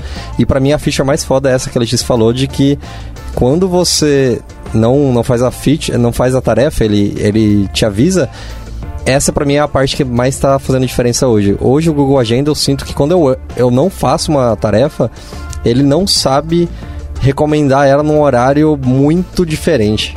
É, para ficar mais claro, eu tinha uma tarefa que era recorrente de era de ler um livro. E aí eu tava lendo mais ou menos às nove da noite. E aí eu troquei de emprego e aí eu comecei a perceber que eu tava lendo mais às 11 da noite. E o Timeful rapidão percebeu isso. Então ele começou a sugerir eu ler às 11 da noite e aí deu certo. Então seria uma coisa que eu não tentaria. Eu não ia tentar começar a ler 11 da noite, porque eu achei que não ia dar certo nunca. Mas ele sugeriu e ele me mandava um alerta, falando: olha, tá na hora de você ir lá fazer aquela tarefa. E aí depois eu falei: beleza, eu fiz. E aí ele foi aprendendo e tudo mais. Hoje eu sinto que o Google Agenda, Agenda por algum motivo, ainda não. Ele não é muito vida louca nisso, de pegar e falar: ah, eu sei que você falou às 9, mas tenta fazer às 11 hoje. Não sei se com você tá rolando, mas comigo ele. Eu sinto ele meio burro ainda. É. Acho que como eu, eu uso especificamente para essa parte de planejar a semana, que, que é algo que é recorrente mesmo, eu já meio que. Eu mesma já me autopolicio de qual horário eu vou fazer. Então, mudança que ele faz, às vezes, de horário é em questão de minutos, assim, sei lá, 15, 20 minutos. Então, não. Não, te- não senti isso que você falou. Mas fica aí minha tristeza aqui. eu tenho outro relato que é o Sunrise, que era um aplicativo de calendário, Sunrise, que era o que melhor era- aplicativo de calendário que já existiu. Microsoft, e a Microsoft comprou, mas esse aqui eu vou dizer que o Outlook hoje tá exatamente igual o Sunrise era antes. Então, quanto a isso, eu tô bem feliz. Mas o Time foi eu sou órfão até hoje. Eu, É, eu, eu eu- sempre reclamo disso quando eu converso com alguém sobre isso. eu acredito que eu- depois que a Microsoft comprou o Wunderlist, que eu usava o Wunderlist muito, muito, muito. Depois que eles compraram o Wunderlist, o aplicativo não mudou. E o dono do Wunderlist falou: olha, estamos vendemos nosso produto para a Microsoft, mas o, a no- o nosso produto continua, ele não vai ser incorporado. E depois o time que ajudou a desenvolver o Wunderlist se juntou com a Microsoft e fez o Microsoft To Do. Então assim, hoje, felizmente eles integraram legal uma funcionalidade que eu gostava que tinha lá, que eram as tags dos meus to-dos e eles eram simples. Porque o Wunderlist até hoje ele é simples e se você entrar no to-do eles conseguiram deixar ainda mais. Porque a chance de você começar a fazer o download de várias listas muito rápido é absurdo. Igual o Rodrigo falou, é exponencial. Hoje é 1, amanhã é 4, depois 18, você fala, Jesus, tá acontecendo? Total. E aí, agora o Microsoft To Do ele é simples. E assim, se você começa a acelerar, jogar um monte de atividade, você vai ver, as- ele tem um count de que atividade é importante. Então, sei lá, My Day, importante, a porrada de listas que você usou pra agregar. Se você vê que tem 90 coisas importantes, você vai ficar frustrado, porque tá embaixo do My Day. É quando você vai clicar, o que você sugere pra eu fazer hoje no meu dia? Ele faz uma query do que você falou que ia fazer hoje, há uns dias atrás. Ele fala, ó, que tal você fazer isso hoje? Só que ao mesmo tempo ele também fala assim, ó, essas são suas listas importantes. Vê alguma coisa. Quando eu olho e tá com mais de 18, geralmente eu tiro estrela de todo mundo e reviso no domingo. Ó, vou colocar estrela em 7, 8. Seria a prioridade, né? É. É legal que eu já vou pegar isso, porque eu uso o Wunderlist hoje e eu acho que ele tem uma falha muito grave que é na hora de você colocar data, a interface, pelo menos não, não sei se no celular de vocês também é assim, mas meu celular, na hora que você vai botar a data, ele é a interface mais burra do mundo. ele não preenche a data, então você cria uma tarefa que provavelmente vou querer criar pra hoje. Eu não sei se vocês fazem isso, mas eu uso muito pra colocar coisa tipo, putz, hoje à noite eu tenho que lembrar de fazer isso. E aí eu ponho, eu ponho lá no Wunderlist quando eu quero só esquecer. E eu gosto do Wunderlist porque ele manda e-mail. Então esse que eu falei que é de lembrar de tomar açúcar, ele não me manda e-mail, mas eu gosto dele porque ele, ele só para de apitar quando eu faço a tarefa. E eu não achei nenhum outro que faça isso. É, é a feature principal pra mim, pra esse tipo de coisa. Mas enfim, aí no Olderlist, ele, eu acho a interface muito ruim. Eu vou testar isso aí já. Legal. É, Eu tenho- E, e Pedro, desculpa, Caio, só. os nossos ouvintes, você está falando muito do Microsoft To Do. Como é que funciona o licenciamento? Ele é, como é como é que funciona? Ah, massa. O Microsoft To Do, ele é aberto para qualquer pessoa que tiver conta no arroba Outlook ou tiver alguma integração com o 365. Então, Legal. se você é, tem uma assinatura corporativa, você pode usar isso no dia a dia. Então, quando eu vim para Lambda, é, eu, quando ah, o time de infraestrutura liberou a minha conta, eu já criei o meu Microsoft To Do. E lá onde eu coloco, a gente tem o Azure DevOps para gerenciar o, o backlog e as entregas para o cliente. E o meu Microsoft To Do, quando eu chego na Lambda, a primeira coisa é revisar o que eu fiz ontem e colocar as coisas baseadas no que o cliente está pedindo. Então eu uso o Microsoft To Do hoje para organizar as subtasks de uma task do meu backlog. Sei lá, digamos que a task é desenvolva a tela de cadastro de pessoas. Lá eu tenho nos meus to-dos ver o front. Legal. Então a gente está falando que para. Qualquer usuário do, do Office Usuário. 365 tem acesso ao Microsoft To Do. E se você tiver sua conta pessoal, arroba Outlook ou arroba Hotmail, ou se tem uma conta Gmail e cria uma conta Microsoft, Microsoft. você tem acesso a isso. Eles Legal. liberaram pra todo mundo. E, inclusive, eles escutam muito o feedback das pessoas. Então eu comecei a usar ele quando era literalmente uma caixa branca com uma estrela e você escreve seu texto. Ainda não tem, por exemplo, essa funcionalidade que você falou de mandar os e-mails e, e coisas mais robustas, mas eles estão tentando criar um produto que as pessoas não vão largar. É, eles querem de fato fazer um. Eu senti que é um produto lean, sabe? Eles estão querendo pegar o, o usuário que já passou por vários to-dos. Porque se a gente for ver, todo grande enterprise tem um aplicativo de to-do. Confluent tem ó, o time da Google One, que é daqueles aplicativos mais é, empresariais do, da Google. É, a Microsoft tem. É, ERPs já tem to-dos. O, o Slack bot do Slack, ele tem as suas integrações para gerar to-dos. Era bem tem, legal, por Tem sinal. to-dos em todo mundo. To- todo lugar tem to-dos. Eu, eu ouvi Slack. É, o Slack, Slack é muito bom. A gente, a gente vai entrar, a gente, a gente já vai entrar nessa, nessa discussão. É, eu tenho um puta preconceito com o Vanderlich, porque ele teve um vazamento de dados e assim, mano, não tem como fazer backup. É, O seu sistema tem que ser algo que você confia, de verdade, que você tenha como fazer, tipo, como você se virar sem ele, sabe? Você não pode depender de ninguém. Porque eu confio, justamente por esse motivo, eu não guardo coisas na minha cabeça. Eu jogo no meu sistema e eu posso tranquilamente esquecer. Agora, depois teve essa parada do vazamento de dados do Vanderlich, eu fiquei. Ah, Se você tivesse escrito no papel, eu teria pegado uma chuva. é, eu lembrei de um outro app que eu tentei testar e o, eu vou falar um pouco e o Moody acho que vai me dar uma vadeira aqui, mas é, chama Alarmed. Nossa, esse é o do suco. É, basicamente ele serve pra coisa simples, né? Ele é um alerta. Cara, o que eu aprendi é que eu, o que eu mais faço é ficar adiando coisa. Sim. Caraca, eu não consigo usar isso. tipo, ele, apesar dele ser massa, porque ele tem até uma. O Moody acho que até pode falar, falar melhor, porque ele usa muito isso. Mas ele tem uma. ele tem uma funcionalidade que ele consegue te enviar um alerta de acordo com a sua localização. É Isso muito massa. Parece interessante. E bem intrusivo. Sim. O Jarvis é intrusivo, ué. Só que comigo não funciona, tipo, por isso que entra muito de. Vai de acordo com, com o que funciona pra cada pessoa. A ideia eu achei sensacional, só que eu chego em casa. Por exemplo, se eu quero fazer alguma coisa quando eu chego em casa, eu geralmente fico adiando. E aí quando eu vou ver, eu não fiz. É, o... pegando esse gancho aí, quem me conhece já deve ter ouvido eu falar que sem o alarme, de provavelmente minha casa seria um chiqueiro e eu não teria roupa pra usar. Porque é com o alarme que eu falo, nossa, as cuecas estão acabando, né? Eu tenho que lavar a cueca hoje. e aí, como ele é chato, ele só vai parar de te avisar quando você completar. Não tem como você esquecer. O único jeito de você esquecer é você dormir e não ver o alarme. Que já aconteceu, né? Mas é, não com cuecas. Cuecas sempre teve. Cueca sim. Mas eu uso esse, esse de localização, acho muito útil, porque talvez as pessoas vão achar que eu falho miseravelmente em morar sozinho, mas já aconteceu de eu esquecer de comprar água, porque eu compro água no mercadinho e às vezes o mercadinho fecha cedo, às vezes não, ele fecha cedo, e aí eu fiquei sem água, então eu falei, cara, isso não pode mais acontecer. Então eu descobri, eh, eu usava o aplicativo há dois anos e eu nunca tinha percebido que ele tinha essa função. E aí eu coloquei um alerta que quando eu estiver passando perto do mercadinho, ele tem que falar que eu tenho que comprar água. Genial. E aí nunca mais falta água em casa. O OmniFocus faz isso também e funciona muito bem, assim, de tipo, você tá passando perto de algum lugar, você pode até determinar o raio. Então, se você tem que comprar alguma coisa na farmácia, quando você passar perto de alguma farmácia, vai falar, ó, mas você comprar aquilo ali, hein, mano? É, vamos dar uma paradinha. Eu já tenho dois apps pra testar aqui. Então. Mas eu, eu gosto muito do, de usar os, o meu sistema de forma passiva, sabe? E não, tipo, me lembrar. Porque tem muita gente que, que eu vejo que fala, ah, quando eu chegar na lâmina, ele vai me lembrar tudo que eu tenho pra fazer na lâmina. Isso pra mim não funciona, sabe? Eu vou chegar e eu vou aprender a ignorar. Eu vou criar o hábito de ignorar aquilo. É, pra mim também não funciona, não. O que, o que eu tento fazer é separar janelas na minha semana para dedicar para alguma área da minha vida, por exemplo, arrumar a casa, é, ou na Lambda, por exemplo, diariamente eu chego e eu consulto o meu sistema, entendeu?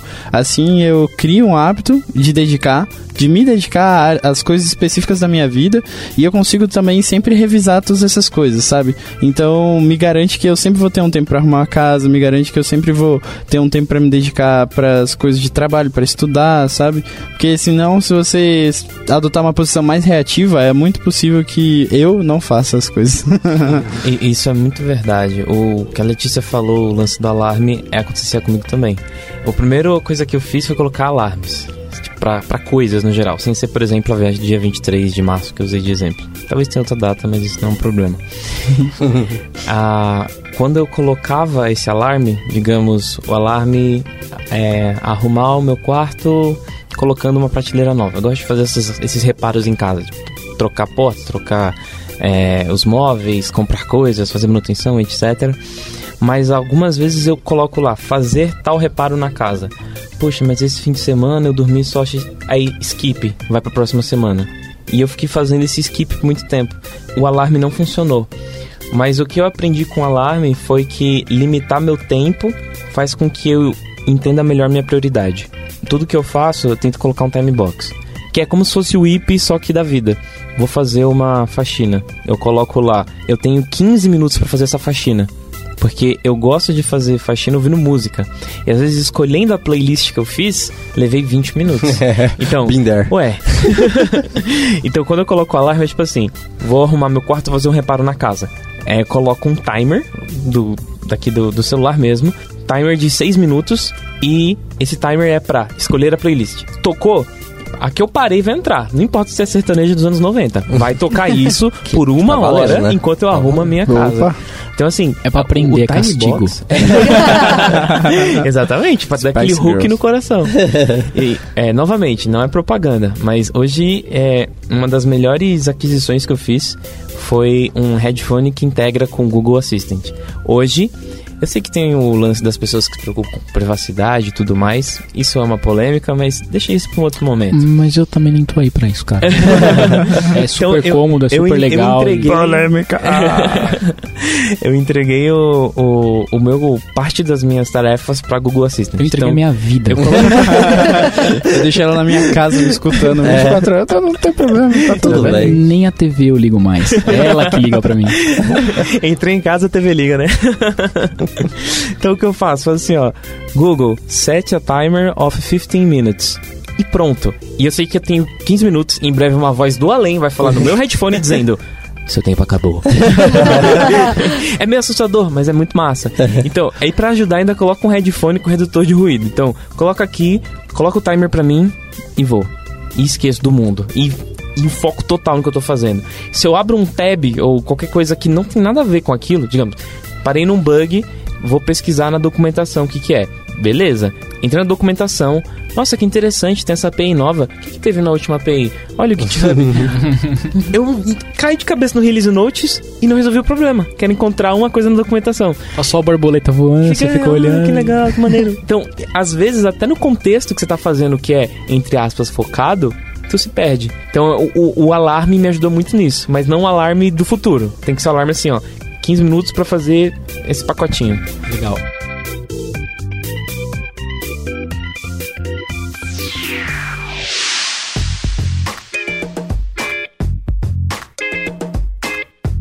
Já deu as 5 estrelas no iTunes pro podcast da Lambda 3? Vai lá!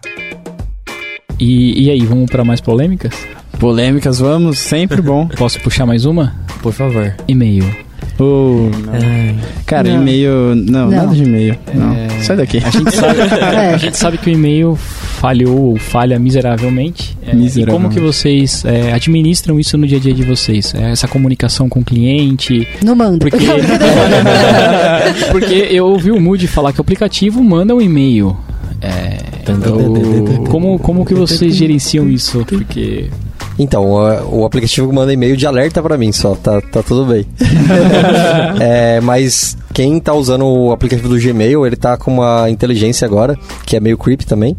É, eu sou uma das pessoas que não, eu não cedo dados para que um aplicativo melhore. Eu sou do tipo, não, não no sentido de telemetria, no sentido de o Google Maps quer saber por onde eu estive para que da próxima vez ele coloque o último lugar que eu digitei.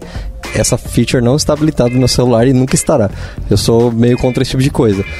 Isso eu achei, por isso que eu fiquei meio assim com essa feature do Gmail, mas eu não achei onde desliga ela, mas eu comecei a achar útil, que é um problema. É, mas qual que é a feature? É assim como. Quando você recebe um e-mail, de alguma forma ele sabe ler aquele e-mail, e aí como você tá no celular, e eu sou péssimo de estar no celular, ele coloca três caixinhas assim, que você pode pegar e responder coisas diretas, e cara, ele acerta absurdamente. Do tipo, é, hoje eu recebi um e-mail que a pessoa me mandou falando: Ah, desculpa, eu não percebi que rolou esse erro aí, não sei o que. E aí na caixinha embaixo a primeira opção era sem problemas. E eu podia apertar e ele já ia enviar e-mail falando sem problemas. Eu falei, cara, e ela, ela acerta muito. Então, tipo, ela acerta em português, acerta em inglês, é muito bizarro. E várias vezes eu já apertei esse botão porque era, sei lá, imagina que eu pedi o suporte lá, do Uber, e aí eles me responderam, eles perguntaram só se tava tudo certo. E aí o e-mail de alguma forma, o Gmail de alguma forma, ele entendeu que a primeira opção era sim, está tudo certo. E eu falei, cara, isso é incrível, velho. Tem uma outra feature também do Gmail que é se por algum motivo o Gmail julga que aquele e-mail é importante de você ler e você não leu até, aquele, até aqueles 3, 4, 5 dias, ele fica te enviando uma notificação e colocando na, na listagem de e-mails de tipo, olha, faz 5 dias que você não abriu esse e-mail. Você tem certeza que você não quer ler? Isso aconteceu hoje, eu achei que era um bug. bug é feature. que ele tava na parte de não lidos. Aí eu falei, mas eu já li esse e-mail. Aí eu abri e apareceu isso. Apareceu, ah, você não respondeu, você quer dar um segmento nisso? Isso é- isso é bizarro mesmo. Legal. Ah, tem, é uma outra coisa que eu já usei uma vez, mas não rolou muito. É, eu sempre uso isso aí com muito medo, assim, porque eu fico tipo, cara, eu fico pensando, pra funcionar, eu preciso dar que tipo de acesso? Se eu percebo que é muito acesso, provavelmente eu não uso. Mas eu cheguei a testar uma época um plugin do Gmail que chamava Boomerang. Antes de eu ter aplicativos de, de gerenciamento, de to-do, eu usava muito e-mail como to-do. Então eu tava no trabalho. Em geral, eu não gosto de abrir e-mail pessoal no trabalho. E não porque eu acho que eu tô dando prejuízo pra empresa. É mais porque eu sinto que quando eu entro e olho alguma coisa que eu não consigo resolver naquele momento, eu começo a ficar ansioso. E aí, às vezes, eu fazia isso tipo às 9 da manhã. Isso estragava meu dia pro resto do dia, porque eu ficava ansioso pensando, puta, quando chegar em casa, vou ter que ligar no call center, não sei da onde, eu já sei que vai ser um estresse do caramba.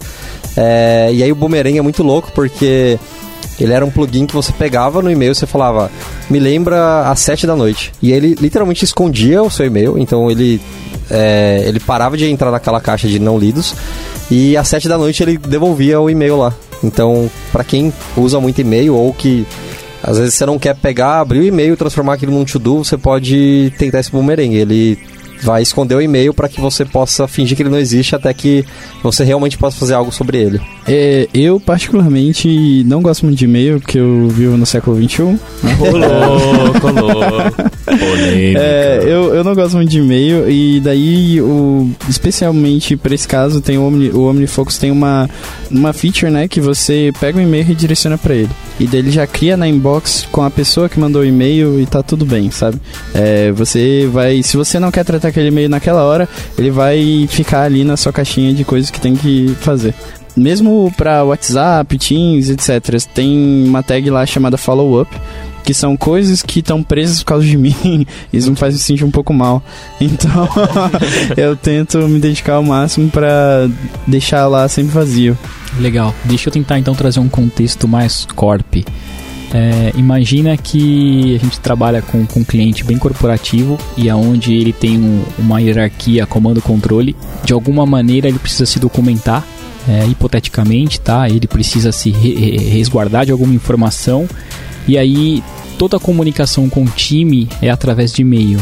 Então a gente acaba vendo aquelas threads de e-mail, é, gigantes. aquelas coisas gigantes, cara, que não é nem muitas vezes não são é, eficiente e, e, nem, nem tão eficaz, né? Porque a gente não está naquele contato olho a olho, é, a gente não está conseguindo olhar para o cliente e entender realmente o que ele precisa. Fica uma comunicação muito fria. É, como que vocês é, administram isso? Porque isso aí, vamos lá, né? A gente tem diversas ferramentas, como por exemplo o Slack. O Slack a gente consegue gerenciar isso de uma forma muito melhor e através de threads. Existe uma solução? Vocês veem uma solução que a gente possa contornar a, a não utilizar isso de uma forma tão, tão o e-mail de uma forma tão corporativa? Eu, uma vez, é, trabalhei com um cliente que foi um trabalho muito bacana, que a gente tinha acesso direto nesse caso no Slack. Gostava muito disso porque a comunicação fica muito pouco burocrática.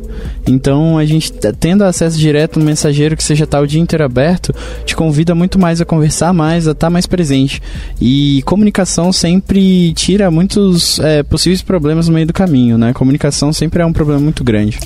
Legal. E é o Slack, para quem não conhece o Slack, o Slack é uma ferramenta onde você consegue criar canais e você consegue atribuir nesse, nesse canais grupos de né, pessoas que têm acesso a esse canal. Então a gente pode participar aqui de, do mesmo Slack, do mesmo projeto dentro do, do, da ferramenta e determinadas pessoas podem ter acesso a alguns canais. E isso que o Caio falou é bem importante porque se a gente pode criar um canal de comunicação e eu coloco todo mundo que está participando, inclusive o cliente nesse canal de comunicação, sempre que o cliente manda algo, ele não está mandando pro Caio é, especificamente, ele está mandando para o grupo. E aí a comunicação flui, a comunicação é pública, né? E o Caio não é responsável em responder aquilo, né? O time, né? Quem está no grupo pode se habilitar e responder. É diferente do e-mail, quando você é, a raiva que dá quando você manda um e-mail para todo mundo, né? E a pessoa, em vez de dar um responder a todos, responde só para você.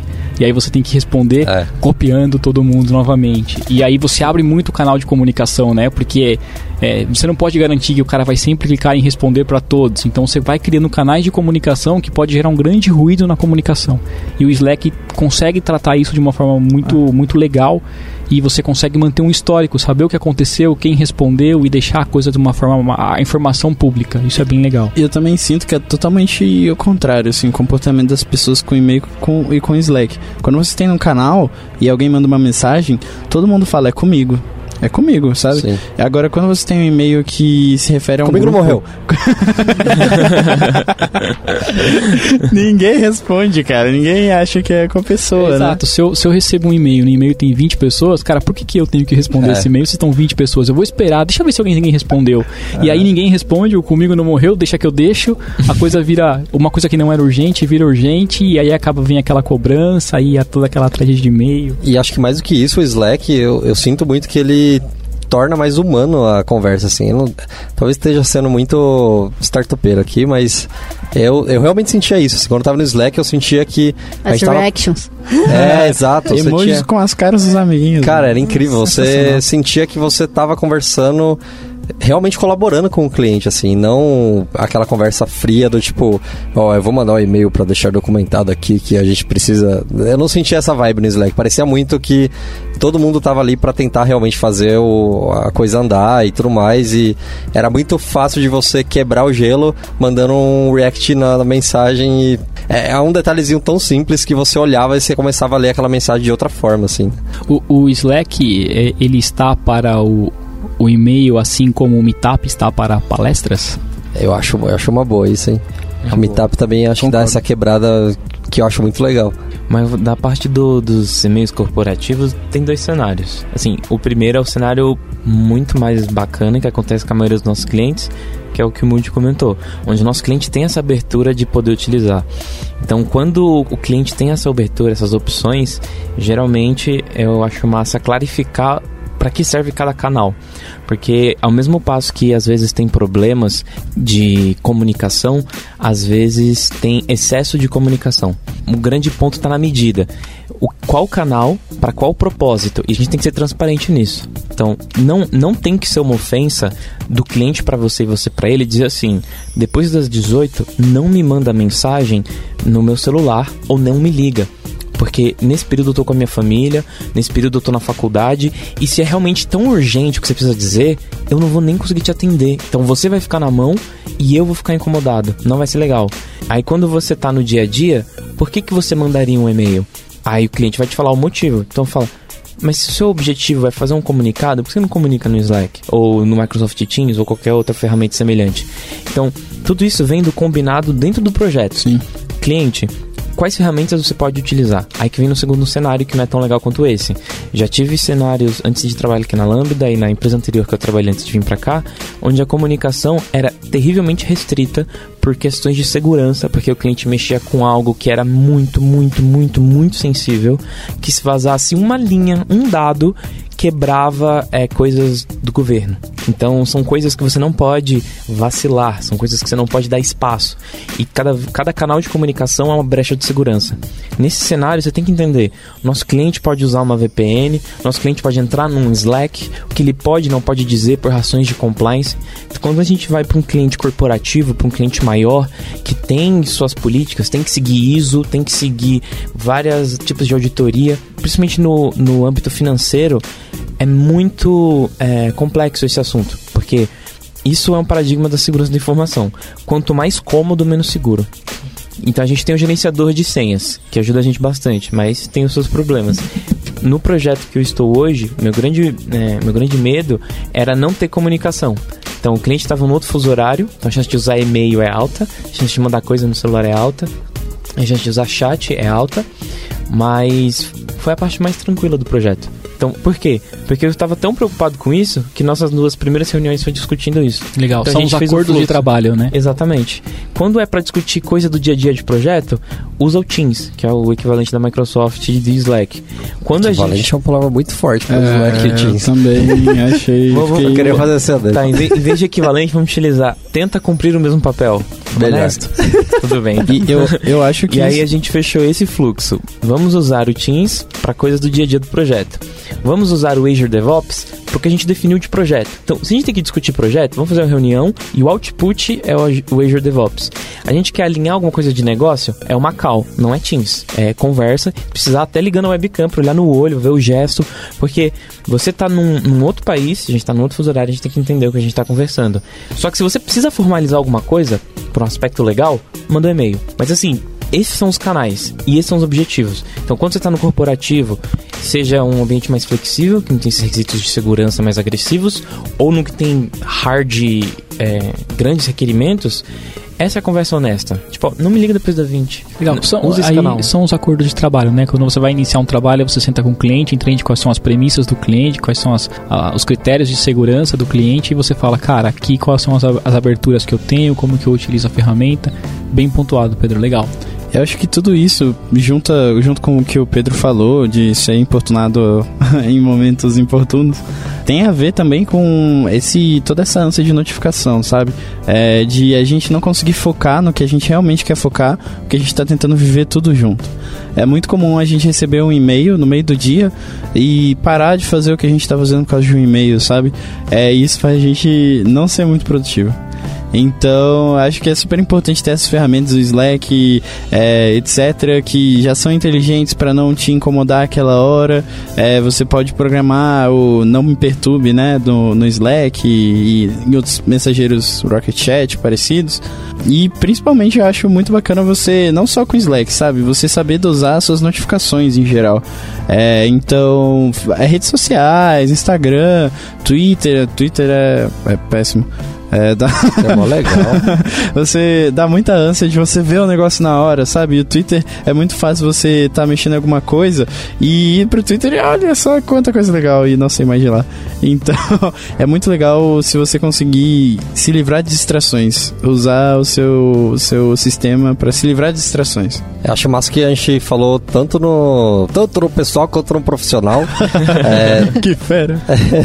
é, acho que é legal que tem dicas de várias pessoas e cada uma aqui se organiza de uma maneira.